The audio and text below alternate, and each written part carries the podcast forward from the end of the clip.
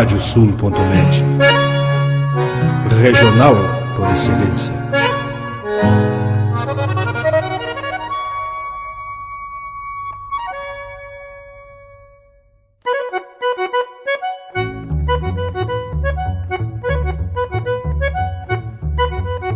Está aberta a porteira, nem se preocupe em fechá-la. Recorra do plano à várzea, palmo a palmo da hacienda. Não há de curar bicheira, nem recrutar manada, porque se fez cimarrona e mais crioula. Radiosul.net para bebedouro das almas.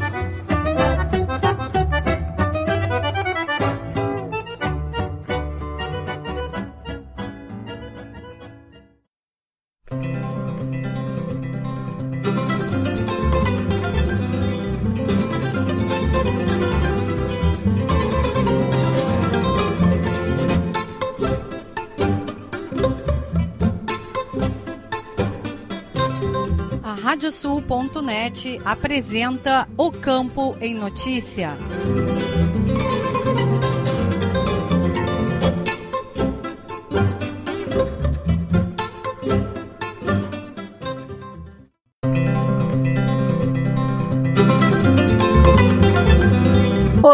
Eu sou Rejane Costa. Estamos começando o programa O Campo em Notícia. Vamos trazer neste espaço o resumo da semana com os fatos mais importantes para quem vive no campo e para quem quer estar atualizado com os acontecimentos rurais. O programa é uma produção da AgroEffective em parceria com a Radiosul.net. Vamos aos destaques. Música Aquisições de fazendas devem ter olhar empresarial por parte do produtor.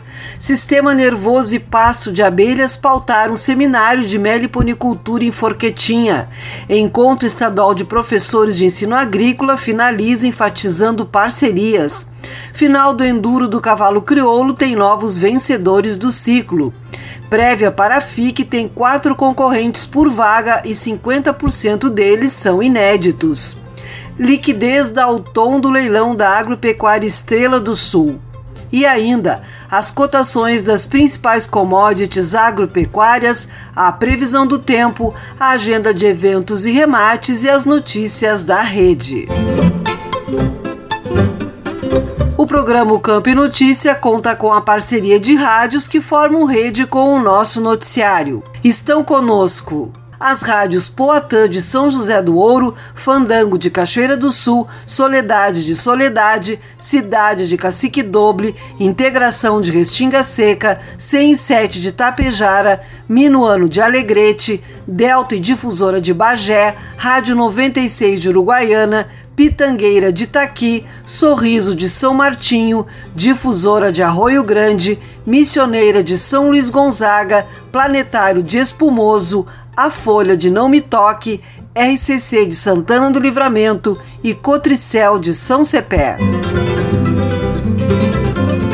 Vamos agora com a previsão do tempo no programa O Campo em Notícia.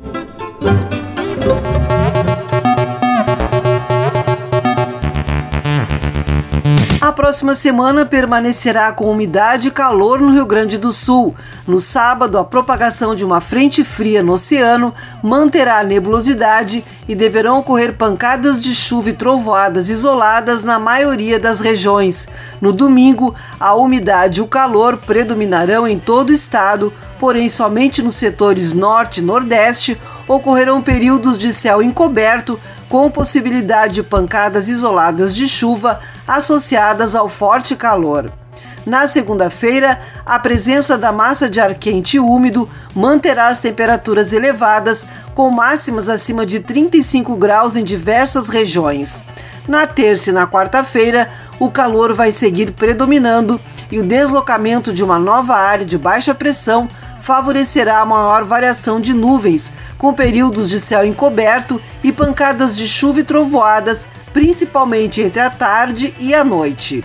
Os totais esperados deverão oscilar entre 15 e 20 milímetros na maioria das regiões. No Alto Uruguai, no Planalto e na Serra do Nordeste, os valores oscilarão entre 35 e 60 milímetros e poderão superar 70 milímetros em algumas localidades do litoral norte e nos campos de cima da serra. Vamos agora com o resumo das notícias agrícolas desta semana. Nos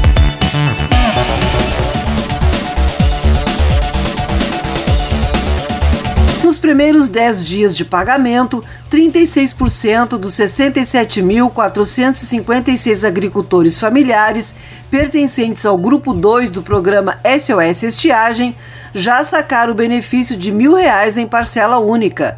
O pagamento iniciou no dia 16 de novembro. A Secretaria da Agricultura, Pecuária e Desenvolvimento Rural, que coordena essa política de crédito emergencial, ressalta que o repasse do apoio financeiro é destinado apenas àquelas famílias que possuírem declaração de aptidão ao PRONAF ativa em 1 de fevereiro de 2022 e renda bruta anual de até 100 mil reais. As famílias também devem residir em município com decreto de situação de emergência ou de calamidade pública homologado pelo Estado decorrente da estiagem entre dezembro de 2021 e 31 de março de 2022. Pelo quinto mês consecutivo, o índice de inflação dos custos de produção registrou queda. Em outubro, a retração foi de 2,78% na comparação com setembro. Novamente, os preços dos fertilizantes foram o principal fator de influência no resultado, com redução em todas as culturas analisadas. Os dados foram divulgados nesta semana pela Farsul. No acumulado do ano, medido de janeiro a outubro, o IICP teve uma deflação de 5,18%. Já em 12 meses, o resultado é de alta de 3,22%. A assessoria econômica da Farsul lembra que o resultado de 2021 foi de inflação acumulada de 51,39% no indicador e que uma queda já era esperada para este ano após sucessivas altas no ano passado. Aquisições de fazendas devem ter olhar empresarial por parte do produtor. Especialista reforça que compras de propriedades não devem ser tratadas como uma mera transação imobiliária e produtor deve buscar especialistas na área. Nestor Tipa Júnior. O processo de fusões e aquisições de empresas é muito comum no mundo corporativo atual, onde ocorrem as operações e transações para compra, venda ou fusão dessas corporações especialmente com o objetivo de aumentar a produtividade dessas organizações e aumentar os lucros. No agronegócio também não é diferente, mas é preciso ficar atento a alguns processos importantes para que o negócio tenha sucesso. Segundo o advogado Márcio Weiler, sócio da Guapo Sucessão Familiar e diretor da Frate Associated, as aquisições de fazendas devem ser vistas como ativos de grandes negócios, uma aquisição de uma empresa e não a simples compra de uma fazenda. Aquisições de negócios de fazendas, né, de ativos de grandes negócios, deve ser enxergada como uma aquisição de uma empresa, né, e não a, a simples compra de uma fazenda. Então a, a, compra de uma fazenda, ela é um processo de aquisição empresarial, é como se eu estivesse comprando uma empresa propriamente dita e com todas as suas cautelas necessárias, né, todos os ônus e bônus. O especialista recomenda que os produtores enxerguem a fusão e aquisição como uma operação que é complexa, mas faz parte do dia a dia. Lembra que usualmente o produtor faz no seu dia é comprar e vender, seja sua produção, mas também quando se fala de ativos imobiliários. Weiler reforça também que é fundamental que o produtor busque assessorias especializadas no tema e que não trate apenas como uma transação imobiliária tradicional. Para o Campo e Notícia, Nestor Tipa Júnior. Obrigada, Nestor. O presidente do Instituto Rio Grandense do Arroz IRGA, Rodrigo Machado, assinou empenho para o pagamento de indenizações por danos causados pelo granizo em lavouras de arroz neste ano. No total, foram depositados 10 milhões 654 mil reais nas contas correntes de 16 orizicultores. Para os valores deste ano, o IRGA precisou solicitar uma suplementação orçamentária, já que foram muitos os danos causados pelo granizo nas lavouras gaúchas em 2022 e havia previsão de apenas 2 milhões 154 mil reais no orçamento da entidade. Em outubro, o governo do Rio Grande do Sul autorizou a suplementação de 8 milhões e meio de reais necessários para completar o valor total das indenizações. Agradecimento e reconhecimento foram a tônica do encerramento do 37º Encontro Estadual de Professores do Ensino Agrícola no Centro de Eventos do Hotel Blue Open em Erechim. Promovido pela Associação Gaúcha de Professores Técnicos de Ensino Agrícola, GPTEA, o evento debateu durante três dias temas envolvendo a educação profissional no campo, com a presença de diversas delegações de escolas agrícolas estaduais. O presidente da GPTEA, Fritz Roloff, afirmou em nome de toda a equipe diretiva que a entidade sai renovada deste encontro. Fez um agradecimento especial à Superintendência de Educação Profissional do Rio Grande do Sul, a SUEPRO, e ao Colégio Agrícola Estadual Ângelo Emílio Grando de Erechim. Sistema Nervoso e Pasto de Abelhas pautaram um seminário de meliponicultura em Forquetinha. Evento promovido pela Amevate reuniu dezenas de pessoas na cidade neste sábado e contou também com mostras de produtos e oficinas. Ieda Risco. As dezenas de meliponicultores que estiveram no Parque Christoph Bauer em Forquetinha nos dias 25 e 26 de novembro receberam uma aula sobre o sistema nervoso central das abelhas sem ferrão. Além disso, puderam entender que seu alcance de voo é restrito e aprenderam quais plantas herbáceas podem ser cultivadas próximas à propriedade para alimentar as abelhas. As palestras abriram a programação de sábado do décimo seminário de meliponicultura, promovido pela Associação dos Meliponicultores do Vale do Alto do Taquari, Amevate, em parceria com a Prefeitura e Câmara de Vereadores do município, além da Emater. O primeiro palestrante foi o professor da Universidade Federal de Pelotas, Alten Teixeira Filho. Ele demonstrou aos presentes que as abelhas nativas sem ferrão, assim como outros seres vivos e os humanos, possuem um sistema nervoso central e que seus neurônios, se comparados com de outras espécies, nada se diferem. Na sequência, o professor alertou sobre as alterações que os agrotóxicos causam na ligação entre os neurônios das abelhas, pois agem de forma semelhante nos receptores dos insetos aos neurotransmissores. Segundo ele, essas alterações podem causar desorientação no voo das abelhas, por exemplo, as impedindo de voltar às colônias e até mesmo morrendo de inanição. Na sequência, o tema se focou na alimentação das abelhas e a palestra foi do youtuber Gabriel Benoski, do canal Abelhando o Mundo Afora. O pasto equilibrado conforme Benoski reúne as plantas nativas do cinturão verde das cidades e aquelas cultivadas em jardins que são próprias para as abelhas.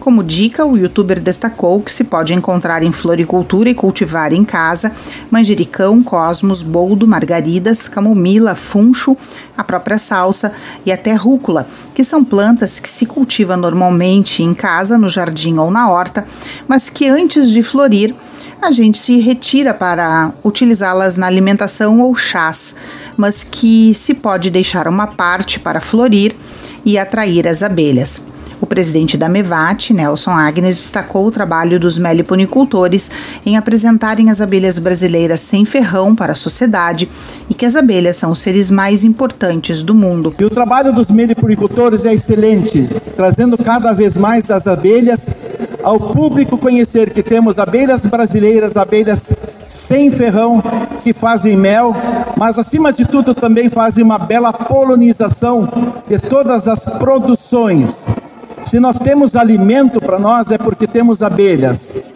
A abelha é o animal mais importante do mundo. E se a gente sabe disso, todos nós temos a obrigação para cuidar das abelhas e zelar das abelhas. Para os participantes, também ocorreram oficinas de manejo de abelhas sem ferrão e para a comunidade em geral, o seminário apresentou uma feira de produtos originários das abelhas sem ferrão, como mel, cosméticos e hidromel, além de caixas para abelhas e outros utensílios.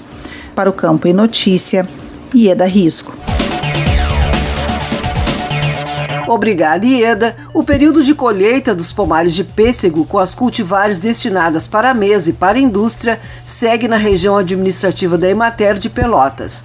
Ocorre a colheita nas cultivares tipo indústria, como Sensação, Bonão e Citrino. De acordo com a Emater, a falta de precipitações mais volumosas para manter a boa umidade nos solos dos pomares já é motivo de preocupação entre os produtores rurais, o que pode ocasionar redução no tamanho dos frutos, consequentemente impactando preço final aos produtores.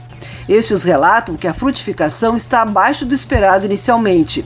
Algumas plantas apresentam boa frutificação e muitas outras estão com pouca quantidade de frutos ou nenhum. Além disso, os produtores informam que uma quantidade significativa teve aumento considerável da morte precoce de plantas de pessegueiros nos pomares. Já é consenso de que as expectativas para a safra 2022-2023 serão de baixas produtividades dos pomares, resultando em uma safra inferior à safra passada 2021-2022. E chegou o momento de sabermos as cotações dos produtos agrícolas.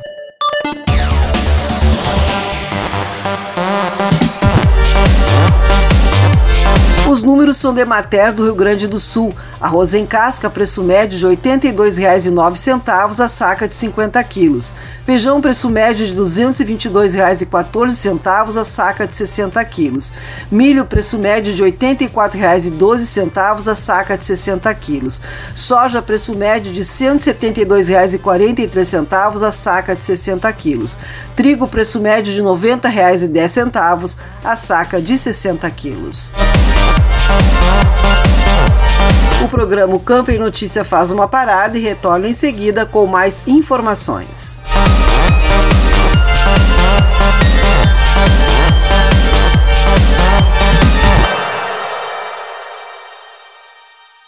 Canta, canta, minhas chilenas, chacoalha no mas teus guiso nesta ponta d'égua que vão a trote estendido, enredei lá no tupete o mais lindo dos chiflidos. Radiosul.net, entre estrada e corredores. Agora tu podes ouvir a Rádio Sul pelos aplicativos para iOS e Android. Basta procurar na Apple Store ou na Play Store e fazer o download dos nossos aplicativos específicos para o teu sistema. Radiosul.net, regional por excelência.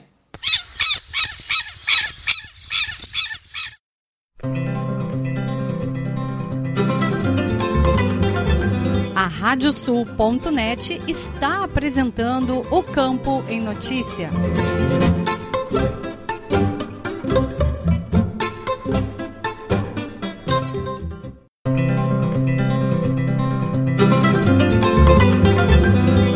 Estamos de volta com o programa Campo em Notícia, uma produção da AgroEffective em parceria com a Radiosul.net. Vamos agora com as cotações dos produtos pecuários.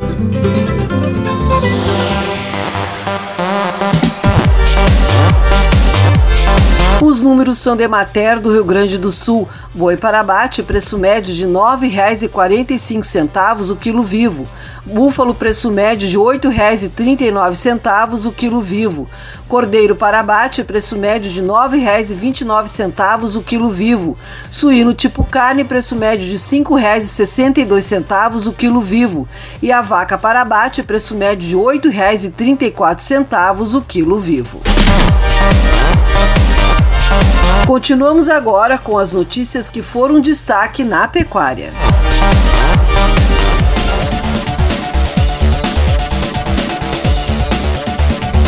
Associação Brasileira de Hereford e Braford, a BHB, através do programa Carne Hereford, promoveu mais uma edição do concurso de carcaça na unidade industrial do frigorífico Silva em Santa Maria.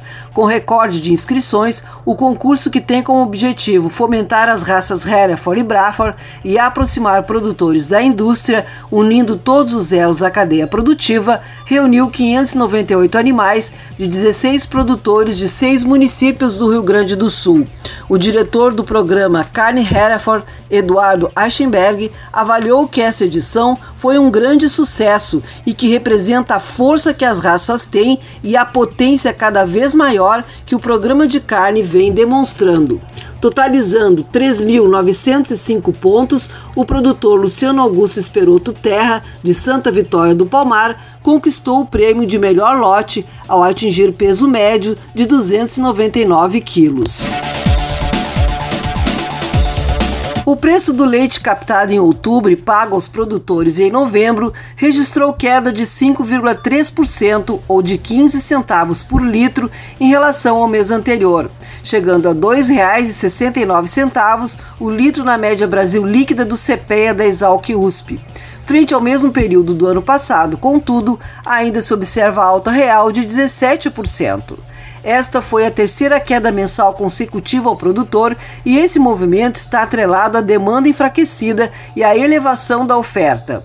O consumo de lácteos na ponta final da cadeia continuou retraído em outubro, o que aumentou a pressão exercida por agentes de canais de distribuição nas negociações com os laticínios por preços mais baixos.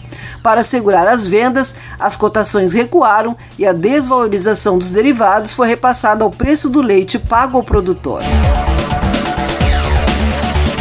Profissionais do Serviço Veterinário Oficial das 26 unidades da Federação, incluindo a Secretaria da Agricultura, Pecuária e Desenvolvimento Rural do Rio Grande do Sul e do setor privado, se reuniram no município de Presidente Getúlio, em Santa Catarina, para a realização de exercício prático simulando um caso fictício de peste suína africana no Brasil.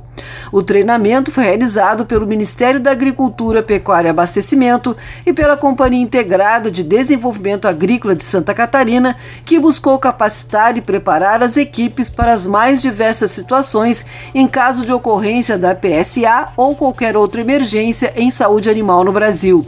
A instalação também permitiu que fossem praticados os procedimentos técnicos, como a vigilância e investigação clínica e epidemiológica, biossegurança, colheita e envio de amostras para diagnóstico laboratorial, eliminação de focos, limpeza e desinfecção de instalações e controle e inspeção do trânsito de veículos na região, assim como o uso de softwares para coleta e processamento de dados e gestão da informação.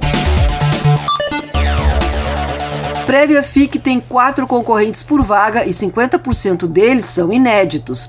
A ABCC promove exposição morfológica classificatória para evento internacional que ocorrerá na Argentina e tem 30 vagas para cavalos crioulos brasileiros e é da risco. O mês de dezembro inicia com uma importante seletiva para a raça crioula. Nos dias 2 e 3 de dezembro, no Parque de Exposições Assis Brasil, em Esteio, os jurados vão escolher 22 representantes brasileiros para a Morfologia FIC 2023, que ocorre na Argentina no próximo ano. Além destes, participarão da exposição oito animais vencedores dos grandes campeonatos da Expo Inter 2022. A prévia tem 89 inscritos, destes 35% são machos e 65% são fêmeas. A metade deles é composta por animais inéditos, ou seja, não passaram por seletivas passaporte ou foram premiados na Expo Inter. O percentual é ainda maior entre as fêmeas, chegando a 60% de éguas inéditas.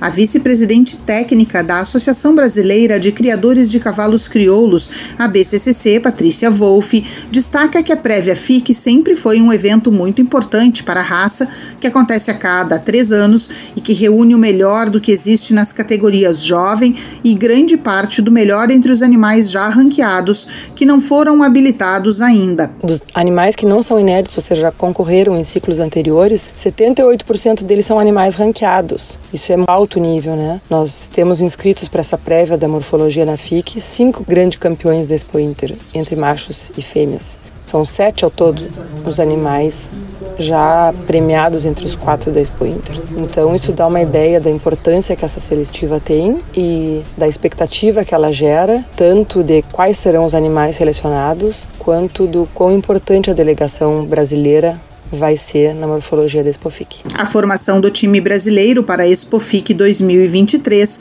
ficará a cargo do trio de técnicos avaliadores da ABCCC, formado por Alexandre Ponsunhe, Carlos Marques Gonçalves Neto e Rodrigo Albuquerque Pi. Para o Campo em Notícia, Ieda Risco. Obrigada, Ieda. Pela segunda vez consecutiva, a Cabanha Las Chucritas, em Pelotas, foi o palco da terceira etapa e final nacional do Campeonato Nacional de Enduro do Cavalo Crioulo. Sob um tempo que testou a resistência do cavalo e do ginete, os conjuntos realizaram os percursos de 80, 50, 30 quilômetros A e B, além do Endurinho. Duas outras etapas, realizadas em Cachoeira do Sul e Dom Pedrito, já ditaram o nível que seria a final da modalidade. Cristina Zambrano, coordenadora da Subcomissão de Enduro da Associação Brasileira de Criadores de Cavalos Crioulos ABCC, ressaltou a participação de muitos conjuntos de várias cidades do estado, com muitos animais competindo em diversas categorias. A Associação Brasileira de Criadores de Cavalos Crioulos, ABCC, informou em nota que, após análise da diretoria e das subcomissões das modalidades em questão, está cancelada a realização do Rédios de Ouro e da final do Movimento à la Renda na data antes prevista, entre os dias 5 e 11 de dezembro, em Campina Grande do Sul, no Paraná. Uma nova data para a realização do evento no mesmo local será definida e informada em breve. A decisão foi tomada analisando a situação e as informações atuais devido aos deslizamentos e bloqueios das vias, principalmente no estado do Paraná, causados pelas fortes chuvas que atingiram e continuam previstas para toda a região nos próximos dias, visando assim a garantia e segurança do deslocamento dos participantes do evento e também se solidarizando com o momento diante deste fato trágico que vitimou pessoas nesses locais. A associação optou então por reorganizar o evento. Assim que definida, a nova data será amplamente divulgada pelos canais oficiais do Cavalo Crioulo.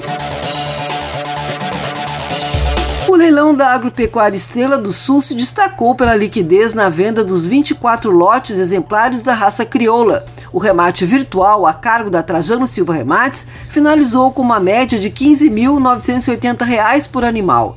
O leiloeiro e diretor da Trajano Silva Remates, Marcelo Silva, que conduziu as vendas na noite, destacou que, além da liquidez, a comercialização foi pulverizada pelos três estados do Sul, sendo um leilão muito bom, com liquidez completa e com gente do Rio Grande do Sul, Santa Catarina e Paraná comprando.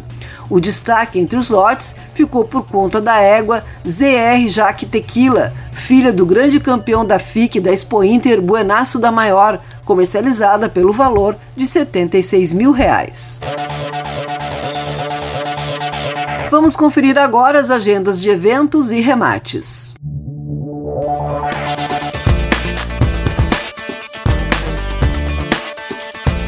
Os remates chegam com Leôncio Severo. É contigo, Leôncio. Olá, Jane. Nos dias 5 e 6 de dezembro, ocorre o leilão Liquidação Angus Carapuça. Nos dois dias, o remate começa às 7 da noite com transmissão pelo Lance Rural no Martelo, Parceria Leilões, informações em parcerialeilões.com.br. Também no dia 6 de dezembro, é dia do leilão virtual Pilares da Raça, oferta de 24 lotes de cavalos crioulos. O remate inicia às 8 e meia da noite com transmissão pelo programa Cavalos no YouTube. Remata a União Negócios Rurais, informações em uniãonegóciosrurais.com.br. No dia 9 de dezembro acontece o remate conjunto Corredale. Em pista, 70 machos e 400 fêmeas. O leilão começa às 8 da noite na Pastoril do Uruguaiana. Está a cargo da Telecheia Bastos com transmissão pelo YouTube da Leiloeira. Informações telecheibastos.com.br.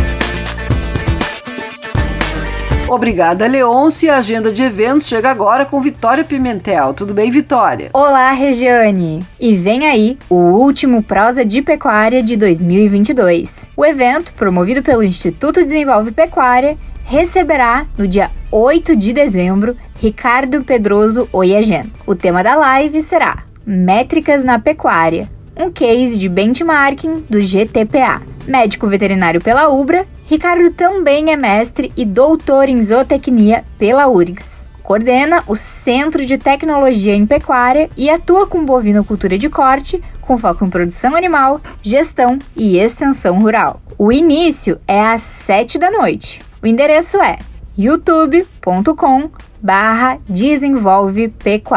Para o programa O Campo em Notícia, Vitória Pimentel. Obrigada, Vitória. O programa Campo e Notícia vai para mais um intervalo e retorna em seguida.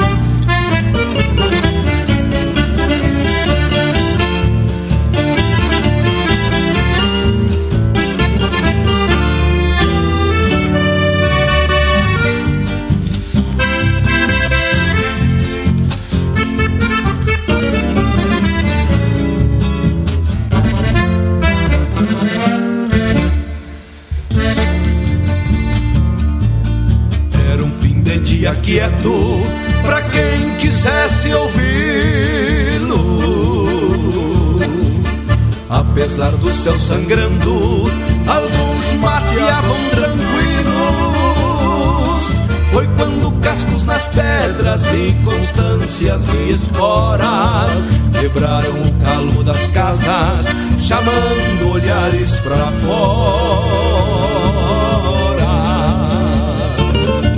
Vinho adentrando o povoado, quatro homens bem montados, três baios de cabos negros, bem à direita um gateado, ponchos negros sobre os ombros. Chapéus batidos na face, silhuetas desconhecidas para qualquer um que olhasse. Traziam vozes de mandos nas suas bocas cerradas e aparecendo nos ponchos pontas de adagas afiadas e aparecendo nos ponchos pontas de adagas afiadas olhavam sempre por perto até mirarem o ranchido e sofrenarem os cavalos onde um apeou solito e sofrenarem os cavalos onde um apeou solito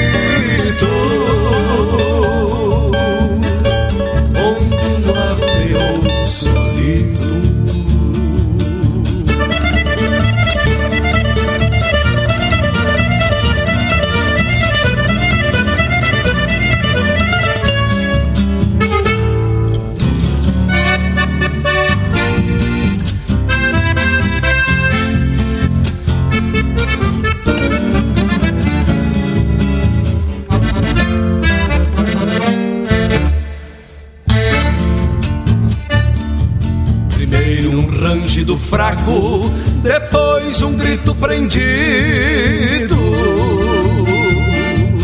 E a intenção da adaga tinha mostrado sentido. E os quatro em seus silêncios voltaram no mesmo tranco, deixando junto à soleira vermelho no lenço branco. Mais um que ficava. Depois que os quatro partiam Por certo embaixo dos ponchos Algum mandado traziam. Traziam fios de adagas E silêncios pra entregar. Era um gateado e três baio Foi o que sabe, ninguém viu. Notícias viram depois. Alguém firmava na daga, só não se sabe quem foi. Alguém firmava na daga, só não se sabe quem foi.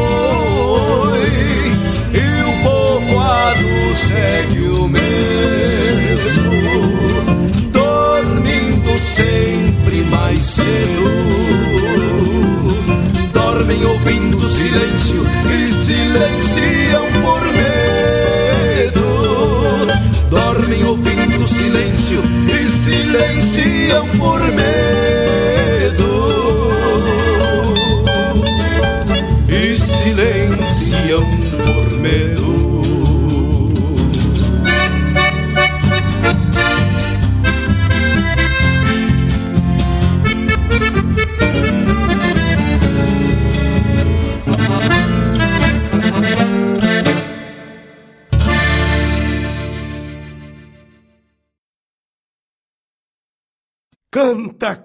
Canta, minhas chilenas, chacoalha no mas teus guiso. Nesta ponta d'égua que vão a trote estendido, enredei lá no tupete o mais lindo dos chiflidos. Radiosul.net, entre estrada e corredores.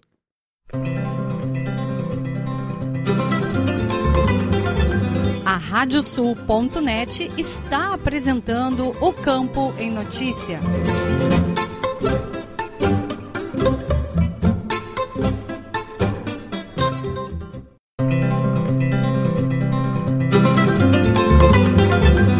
Estamos de volta com o programa o Campo em Notícia, uma produção da AgroEffect vem em parceria com a Radiosul.net.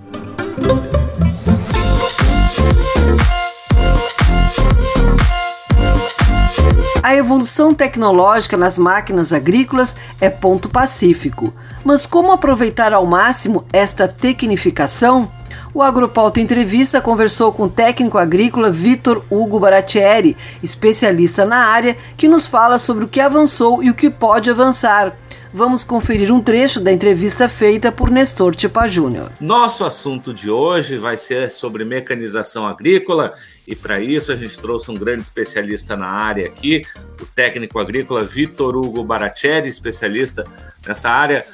Baratieri, muito obrigado por estar conosco aqui. Legal, Nestor. Eu que agradeço o convite aí, que eu puder te ajudar para falar um pouquinho sobre esse tema muito importante, né, dentro da propriedade rural. Estamos à disposição para ajudar aí, tranquilo. Bom, a gente sabe, né, que a questão aí da mecanização agrícola ela é muito importante, né, e como especialista uh, pode nos falar um pouquinho aí o que, que é, são as principais dúvidas ainda que o produtor tem em relação a todo esse tema. É, hoje, hoje, hoje a gente observa que um assunto que está muito na pauta hoje é, são as tecnologias, né? O que que, o que, que tem de, o que, que nós temos de tecnologias embarcadas nas máquinas hoje? Isso é um, é um, é um aspecto muito interessante e tem uma influência, logicamente, muito grande né? né? na eficiência é, da produção e que, que nós falamos desde o plantio até a colheita, né? Então esse é um aspecto interessante. E outra coisa que hoje em dia também a gente vê muito muito falado hoje aí nas mídias, né? É a questão do plantio, né? Que na verdade é o ponto base, né? Se nós errarmos aí, com certeza a colheita lá no fundo não vai ser a mais ideal. Então o plantio hoje também é um assunto muito interessante, né? A tal da plantabilidade. Eu vejo como assuntos que estão muito em voga, então, essas duas coisas, né? As tecnologias e a plantabilidade. Lógico que dentro de todo esse contexto aí de, de uma cultura, Existem outros aspectos importantes também, né? Como a aplicação de defensivos, o próprio preparo do solo, né? Mas hoje eu te diria que duas coisas assim que são muito batidas aí em comentários aí são a questão das tecnologias e da própria plantabilidade. Bom, começando então pela plantabilidade, né? Que a gente está em um momento de plantio de culturas de verão, especialmente, vamos dizer, aqui no Rio Grande do Sul, a questão da soja aí, que é a principal cultura, né?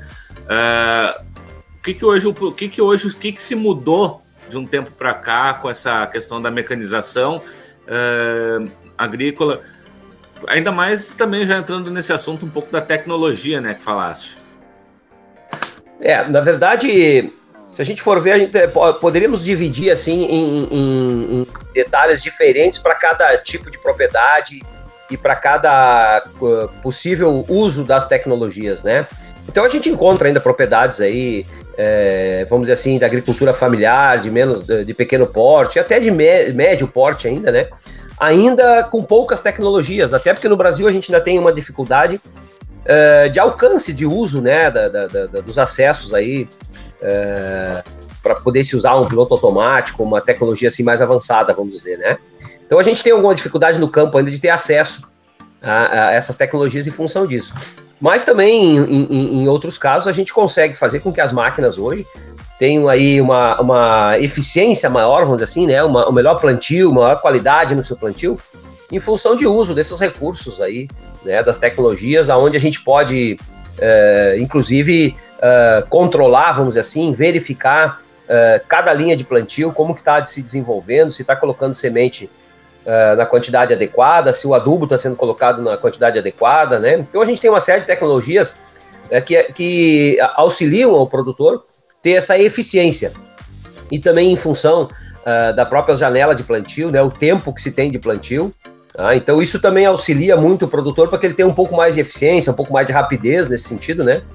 Para fazer com que a, haja uma hora, então, uma hora eficiência do plantio, uma maior aproveitamento desse uso desse tempo das janelas de produção, né?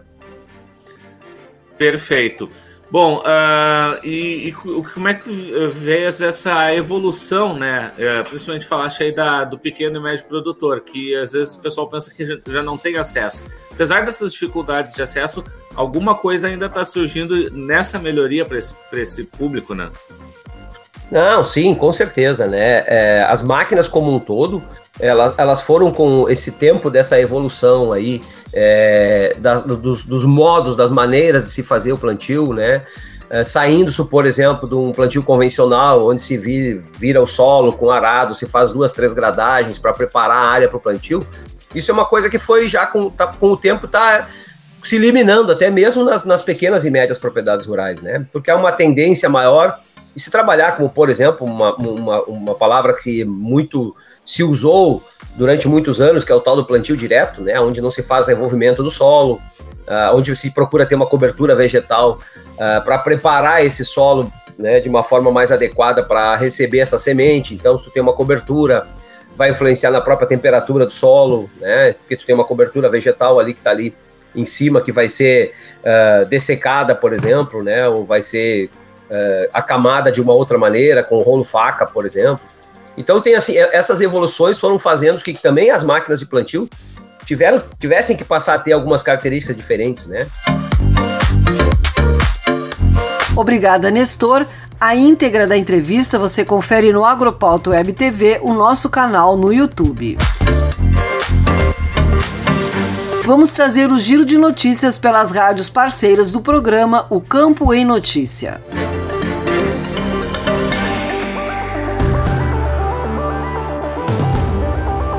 Dionis Nogueira, das rádios Delta e Difusora de Bagé. Escolhidas as soberanas da 39ª edição da Feovelha. O Sindicato Rural de Pinheiro Machado, promotor da feira e festa estadual da ovelha, a Feovelha, já definiu as soberanas da 39ª edição do evento mais tradicional do município.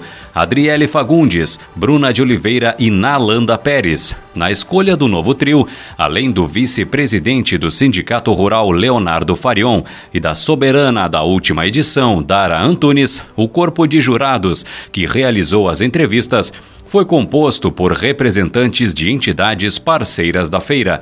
Elizabeth Lemos, da Associação Brasileira de Criadores de Ovinos, Vivian Alves, da Prefeitura de Pinheiro Machado e Laura Rato, da Câmara de Vereadores. A partir de agora, elas passarão a representar a Feovelha com o trabalho de divulgação do evento, marcado para os dias 26, 27 e 28 de janeiro de 2023, no Parque Charrua, em Pinheiro Machado. De Bagé, especial para o Campo em Notícia, falou Dionis Nogueira. Rafael da Silveira Rosa, da Rádio Integração de Restinga Seca. Na última semana, o município de Agudo, na região centro, foi um dos agraciados com o prêmio Boas Práticas, realizado pela FAMURS. O programa vencedor intitulado Água para Todos, Agudo no incentivo ao uso consciente da água, visa preservar as vertentes de água existentes nas propriedades rurais e melhorar a qualidade da água consumida e estimular o armazenamento da água da chuva, como destaca o secretário secretário de Agricultura do município, Giovanni Noy. O programa Água para Todos é, é uma política pública criada pelo nosso governo no ano de 2021, um projeto que passou por muitas mãos, né, já serve de exemplo para outros municípios também. Já estamos, inclusive, trabalhando né, em outras uh, grandes ações dentro da Secretaria de Desenvolvimento Rural e Gestão Ambiental, porque o nosso governo ele é passageiro, de certa forma, mas as políticas públicas precisam permanecer. Então, o futuro gestor, né, depois que um projeto aprovado em lei, é, com certeza vai conseguir conduzir o nosso município a partir daquilo que a gente vem construindo. Especial para o Campo Notícias da Rádio Integração de Restinga Seca 98,5 FM, Rafael da Silveira Rosa. Agradecemos aos colegas das rádios parceiras pelas informações. O programa Campo em Notícia vai para mais um intervalo e retorna em seguida.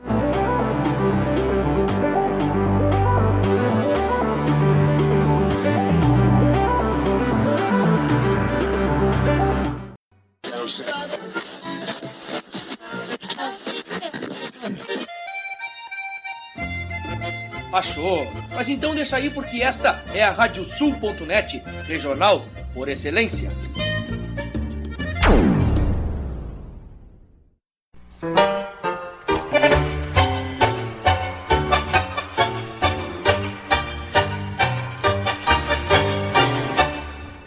E para os ouvintes da Radiosul.net, aqui Fábio Verardi, te convidando para quinta-feira, às 10 da noite, para curtir o programa Tangos. Curiosidades, colunas especiais e, claro, né, o melhor do tango mundial de todos os tempos, com a parceria aqui e a companhia de muitos e muitos ouvintes que são apaixonados por esse ritmo. Tangos, quinta-feira, 10 da noite e reprise no domingo, às 8 da noite, comigo, Fábio Verardi.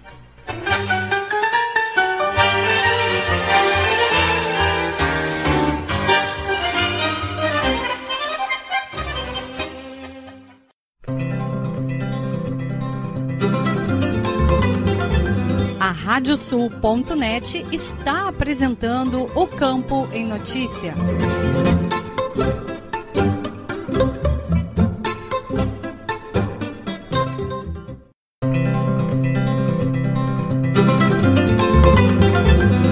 Estamos de volta com o programa Campo em Notícia, uma produção da AgroEffective em parceria com a Radiosul.net.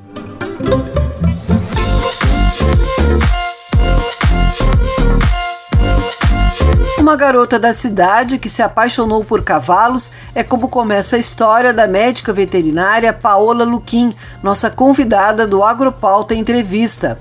A paixão a levou a buscar o conhecimento para se tornar especialista em comportamento equino. E ela garante, eles sabem interpretar nossa química corporal, ou seja, o estado psíquico do humano interfere em suas reações de forma positiva ou negativa. Vamos conferir um trecho da entrevista feita por Ieda Risco. E nós hoje vamos falar sobre um assunto muito interessante, eu gosto bastante, porque eu curto esses animais assim com muita paixão, apesar de ter muito respeito por eles, porque eles não são pequenininhos. Eu estou falando dos cavalos. E a nossa convidada é Paula Luquim, ela que é veterinária especialista em comportamento humano e dos animais, Paula. Isso mesmo. Hoje eu trabalho com reabilitação de cavalos, então eu pego cavalos que são traumatizados, cavalos que passaram por situações complicadas, isso eu não estou falando fisicamente, estou falando psicologicamente, ou mal domados, e também trabalho com pessoas, porque não existe falar de trabalhar reabilitação sem trabalhar com pessoas também. Afinal de contas, as pessoas causam esses traumas nos animais, né? Exatamente. Eu por muito tempo trabalhei cavalos e tinha uma certa frustração justamente porque eu trabalhava, o cavalo estava perfeito, entregava ele ótimo e em uma semana ele voltava a ter problemas ainda piores. E acabava que a responsabilidade era colocada em mim. E aí eu entendi que realmente eu tinha que trabalhar com pessoas, entender de pessoas e entender por que, que as coisas aconteciam para mudar essa realidade deles. Paulo, eu li uma reportagem uma vez sobre essa ligação, o imprinting que é dado já no nascimento. Então, que nesse primeiro contato do ser humano com aquele pequenino cavalo, já pode aí ser feita uma relação extremamente positiva ou uma relação com grandes defeitos a serem consertados depois e que muitas vezes podem até não ser resolvidos. Sim, na verdade o imprinting é complicado como a gente coloca em. Eu, eu costumo falar assim, a gente coloca em potes, né? Os termos. É, então, o imprinting é uma técnica excelente que vai mostrar para o potro desde novinho que nós não somos um problema. Então, isso realmente é muito legal. Mas às vezes, se mal feito, acaba tirando um pouco do comportamento natural, porque o imprinting em si é feito pela mãe, né? Assim como outros animais, deve ser feito pela mãe, para o potro entender que aquela é a mãe dele, que aquele é o ser que vai proteger ele. E o ser humano entra aí, a gente tem que cuidar para não ser tão invasivo assim. Mas um cavalo que não passou por um imprinting pelo ser humano é completamente possível de ser mansinho, de ser tranquilo, ser calmo e não passar por nenhum trauma. Claro que uma coisa ajuda a outra, mas tem que tomar cuidado. Nesse sentido, como se faz a primeira aproximação, ou como deveria ser feita a primeira aproximação com o um animal, mesmo que não seja aquele que nasceu na nossa propriedade e que teve, então, esse primeiro contato aí desde a gestação conosco, com os, quem vai lidar com ele, né, a partir de então?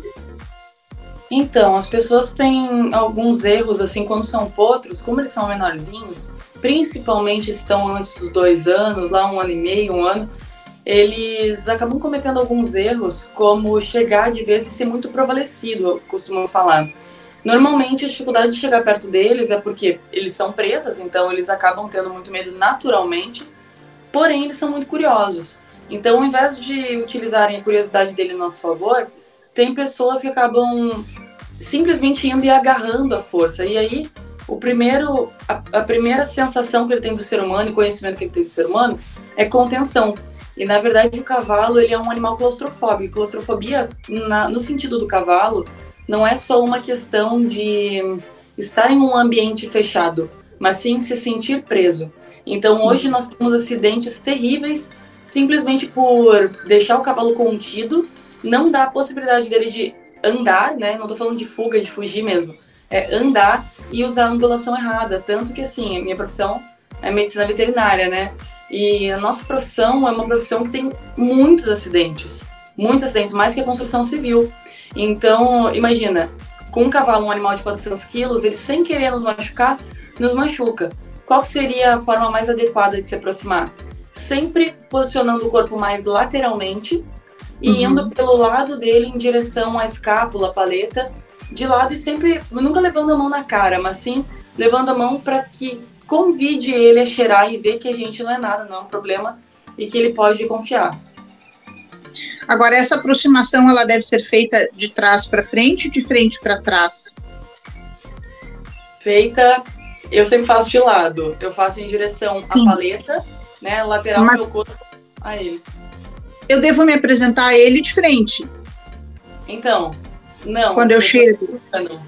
As pessoas se enganam um pouco com esse posicionamento. De frente não é a forma mais indicada, mas sim lateralizando um pouquinho o corpo, que é uma postura uhum. um pouco mais passiva, um pouco mais neutra. Entendi, entendi. Eu já, eu já faço essas perguntas mais específicas, assim, porque como nós cobrimos algumas provas que envolvem o cavalo crioulo, e eu vou à pista entrevistar os ginetes, a grande preocupação que eu tenho é que o cavalo se assuste com a minha presença, né? Até porque ele está saindo de uma prova, ele está em excitação muito grande, e que eu chegue ali para me aproximar do ginete, faça um movimento brusco e que ele vá se assustar. Por isso que eu disse no início, né? Eu amo de paixão, mas eu tenho um respeito enorme pelo tamanho dele. Não, é bem isso. A melhor forma é chegando mais de lado e sempre levando a mão. Nunca levar a mão na cara, principalmente se o cavalo já está numa situação de prova levar a mão assim, como eu tô segurando o copo mesmo, levar uhum. a mão uhum. assim e oferecer até metade do caminho. Se o cavalo quiser trazer o focinho perto, deixa que traga. Mas se não, leva a mão até a lateral da paleta, ele tá te enxergando, ele tem visão unilateral de cada lado, né? Então ele tá enxergando toda a lateral dele, ele vai estar tá enxergando, então não é uma preocupação há uma diferença muito grande né, entre eu, pessoa da cidade, e uh, quem está acostumado com cavalos, como ele vai ver essa abordagem de comportamento. Então, eu gostaria que tu pudesse falar um pouco para nós, quem está no campo, quem lida com o cavalo, apesar de vasta experiência, o que é fundamental se preocupar com esse animal de grande porte e com suas peculiaridades? Então, é uma pergunta bem ampla, na verdade, e eu, pelos cursos que eu tenho dado, eu percebo que as pessoas que têm menos uh, vivência com o cavalo têm menos vícios também, então acaba sendo um pouco mais fácil de ensinar. Mas a preocupação que eu sempre falo que a gente tem que pensar é: as pessoas costumam achar que os cavalos têm. Eles ficam bardosos, como chamam, né? Ah, tem barda, que o cavalo é teimoso, que o cavalo isso, que é aquilo, que o cavalo é maldoso. E tem muita gente que fala isso. Mas na verdade, pelo sistema de desenvolvimento cerebral do cavalo, o cavalo tem um sistema límbico muito desenvolvido, o que significa que o cavalo é pura ação e reação. Uhum. Então, o cavalo não para para observar uma pessoa, hum, quando ele chegar perto eu vou dar um coice nele. Não, é uma ação e reação. E o cavalo é formado de gatilhos, né? Muitas vezes cavalos traumatizados. O que, que eu falo traumatizado? O simples fato de um cavalo vir morder alguém por um motivo X, né? Por uma reação X, é, e a pessoa dá um tapa na cara dele, é um simples motivo para ele adquirir um trauma e se tornar mais medroso ou mais agressivo, e às vezes os dois, né? Então, o que eu sempre falo é pensar algumas características particulares da espécie, que é o cavalo é uma presa, ou seja, ele vai, sempre vai prezar por fuga. O cavalo uhum. é um animal de hierarquia, ou seja, a gente vai determinar onde quer ir com ele, ou ele vai tomar conta, e quando eu falo disso, eu não estou falando sobre mandar. Falar com o cavalo, no caso, comunicar com o cavalo, não é sobre mandar o cavalo fazer algo e se ele não for, eu vou dar uma, né, uma tunda nele. Não é sobre isso. É sobre dar o um exemplo. Por exemplo, meu cavalo não quer passar num lugar, eu desço e eu tô na frente, isso não é feio. Obrigada, Ieda. A íntegra da entrevista você confere no Agropauto Web TV, o nosso canal no YouTube.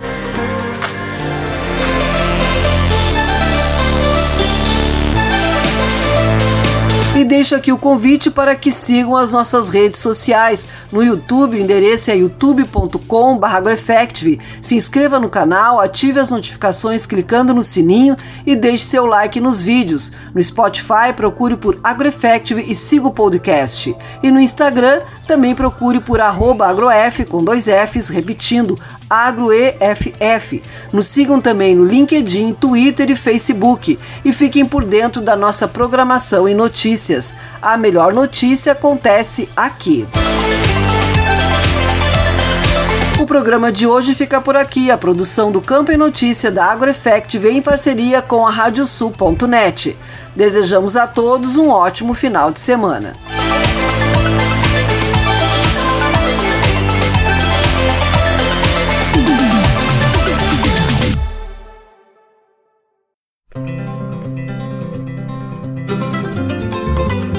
Radiosul.net apresentou O Campo em Notícia.